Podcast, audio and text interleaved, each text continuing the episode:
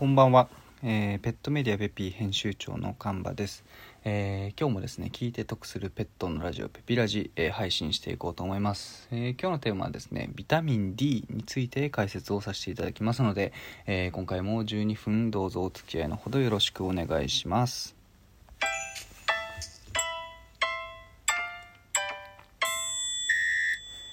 えーこのラジオを聞く前にですねビタミンというのはそもそも何なのというお話を、えー第55回のですねラジオで、えーお話をしております。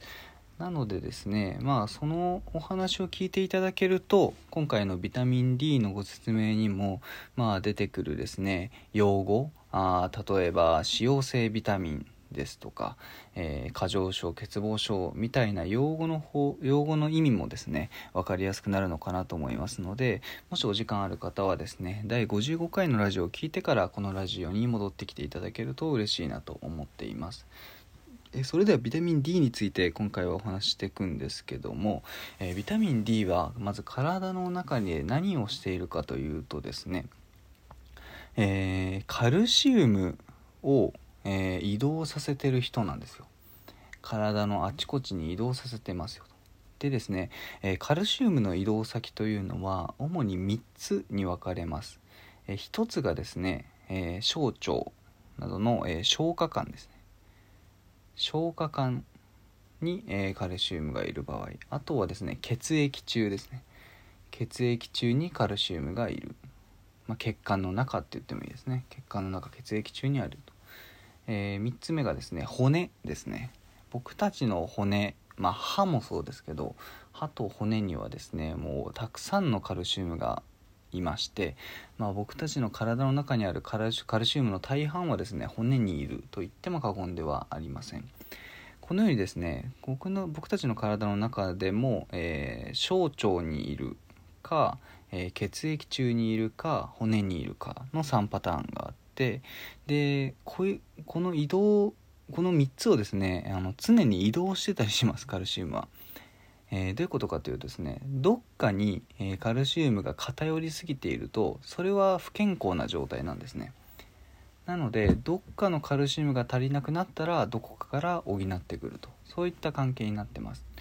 えー具体的にはですね骨のカルシウムが足りなくなってきたら、えー血液から補いますと。血液のカルシウムが骨に移動しますでですね逆に、えー、と骨のカルシウムが足りてきて血液のカルシウムがなくなってきたらですね、えー骨のカルシウムをちょっと血液に送ったりあとはですね消化管、まあ、食べ物からですねカミあカルシウムを、えー吸収したり。するっていうことですね、えーこれも消化管の働きはというラジオのところで解説したんですけど、えー消化管の中にある栄養素を、えー体の中の血液中に移動させることを吸収というふうに言いますので、え消化小腸から、え 血液の中にカルシウムを移動させることをこれはカルシウムを吸収するっていうふうに言います。というですね、えー主にですねなのでビタミン D というのはカルシウムの、まあ、乗り物だと思っていただけると分かりやすいですかね。カルシウムの乗り物でしてカルシウムを、えー小腸あとは腎臓なんかからもですね、えーカルシウムを吸収したりするんですけど小腸とか腎臓からカルシウムを血液中に吸収する。そして、えー血液中のカルシウムを骨や歯に送ると。そういった役割をビタミン D は持っています。何に多く含まれているかというとですねかん分かりやすいのはえーキノコなんかには結構多く含まれています。キノコ類ですね。しいたけとか松茸とかえのきとかキノコ類には多く含まれています。あとはですねお魚ですね。鮭とかサンマとかあとシラスあとアジなんかにも多く含まれているというふうに言われてます。あとは魚卵とか普通の卵にも多く含まれているというふうに、えー言われています。なんでそういった、えー食材をですね、あの食事から取るとビタミン D が勝手に、えー補給されていますということになります。はい。でですね、まあ、そういった体内のカルシウムの移動に、えまつわる働きをしているのでもしですねカルシウムが不足してしまうあカルシウムじゃないですね。ビタミン D が、え不足してしまうとどうなるかというとですね、えー、単純にですね、えー、体内にカルシウムを送れなくなっていきます。例えば食べたキノコを食べたとしてでキノコの中中にあるビタミン D3 が、えー、カルシウムなんかをですね、えー、吸収してくれるわけですけども、えー、ビタミン D3 が足りないとですね小腸また消化管を通った、えー、食材にいくらですねカルシウムが含まれていてもそれを、えー、血液中に吸収することができませんと。吸収することができないということは血液中のカルシウムの量カルシウムの濃度がですね足りなくなっていってしまうと。低カリ低カルシウム結晶というふうになりますと。でそうなってくるとですね、えー、血液中のカルシウムが足りないので、えー、どうする？か体はどうするかというとですね骨とか歯からカルシウムを血液に補充しに補充しようとするんですね。となるとですね、えー、骨とか歯 のカルシウムの量が減って血液中に補充されるのでどうなるかというと骨とか歯が柔らかくなってしまいますカルシウム不足の骨や歯になってしまうと。これはですね結構あの大変な病気につながることはありまして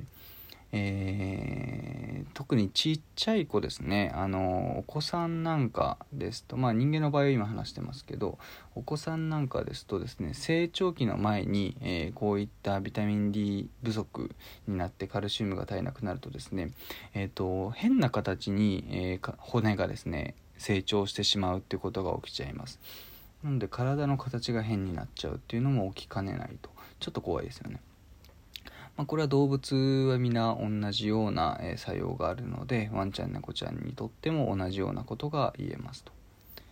で、え、ビタミン D はですね前回あのご説明したビタミン A と同様に、えー、脂溶性ビタミンになります、えー、油に溶けるビタミン水に溶けにくいビタミンですね水に溶けにくいということはですね排泄がしにくいおしっことして出しにくいビタミンになりますので、えー、一度にいっぱい食べてしまうと体に過剰に過剰にあのビタミン D3 が溜まってしまってそれはそれはそれはそれでですねあの良くない症状が起きてしまうというので、えー、ビタミン D にも過剰症というものが存在します。でどんな症状があるかというとですねこれ結構分かりづらいみたいなんですよね。なんですけど言われてるところで言うと筋肉筋力が低下してしまったりあとは口が乾いたりですね。口が乾くのでいっぱい飲んでしまうと。いっぱい水を飲みたくなる。多飲という、えー、症状。あとは気持ち悪くなる吐き気がするみたいな。あとはですねあのビタミン D3 が多すぎるとですね腎臓に障害が出てきちゃうよという話もあってああの結石ができちゃったりとかですね腎臓に負担をかけるようなことがありますと。過剰に摂りすぎるとありえますと。ただまあこれビタミン A の時も言ったんですけどもあのキノコにいくらビタミン D が入っていたとしても一度にですね人間が人間やワンちゃんがですね一度に食べれるくらいの量のキノコそれを一気にキノコ食べたとしてもですねビタミン D の過剰摂取になるかというとまあならないんじゃないかなと。現実的な食事の量でですねあのビタミン D の過剰摂取になるっていうのはまあ起こりづらいんじゃないかというふうに思うので、えー、気をつけたいのはですねサプリを飲んでる方ですね。ビタミン D のサプリをもしあのワンちゃんが飲んでいたりあと人間が飲んでいる方で、まあ、サプリもですね決められた量を飲んでる分には、まあ、ほとんど問題はないと思うんですけども、まあ、そのサプリを放置してしまってでワンちゃんが丸飲みしちゃうっていうことが一番怖いかなと。そうなってしまうとですね一気に本当にビタミン3の濃縮された粒がですね一気に消化管に入ってしまうのでこれは過剰症になる可能性があるということですね。なので、えーと、ご注意いただければと思います。まあ、えー、繰り返しますけどもあの普通の食事量で過剰になるケースっていうのはほとんどありませんし逆にですね不足になるケースっていうのもまあまんべんなく食事をとっていれば基本的にないかなと。であのドッグフードキャットフードにはちゃんと規定量のビタミン3ビタミン D はですね入ってますのでそこにも問題はないかなというふうに思いますまあ最後にちょっとした工夫ということでですねどうやって、えー、ビタミン D を効率的に取れる方法っていうのがありまして、まあ、これも前回の、えー、あれですねビタミン A の時と同じなんですけど、えー、基本的に脂溶性ビタミンというのはですね油で炒めて食べてあげると一緒に吸収されやすいという性質があります。油で炒めてあげると吸収されやすいと。なのでですね、えー、おすすめなのはですね、まあ、キノコなんかだとアヒージョだったりとかあと魚ですとですね最後にオリーブオイルをかけたりするカルパッチョとかですね。あとですね卵だとですね僕あのー、コロナのこの自粛が出る前にですねすごい好きな居酒屋がありまして新橋にあるんですけど新橋のですねすごい1000円でせんべろみたいな居酒屋で立ち飲みのとこなんですけどそこのですね卵焼きだし巻き卵がめちゃくちゃ美味しいんですよ。でどんなのかというとですねあのー、すごいごま油が効いただし巻き卵を出してくれるんですね。でそれにマヨネーズがついていてみたいな。でこのだし巻き卵が超大好きだったんですけどこれもですね実はですねまあ、カロリーは多いかもしれないんですけど、えー、ビタミン D を効率的に摂るという意味ではですねごま油という油製品とですねマヨネーズの脂質と一緒にビタミン D が入った卵を取れるので結構効率は良かったんじゃないかなと、えー、思い返してみているところです。また行きたいですね。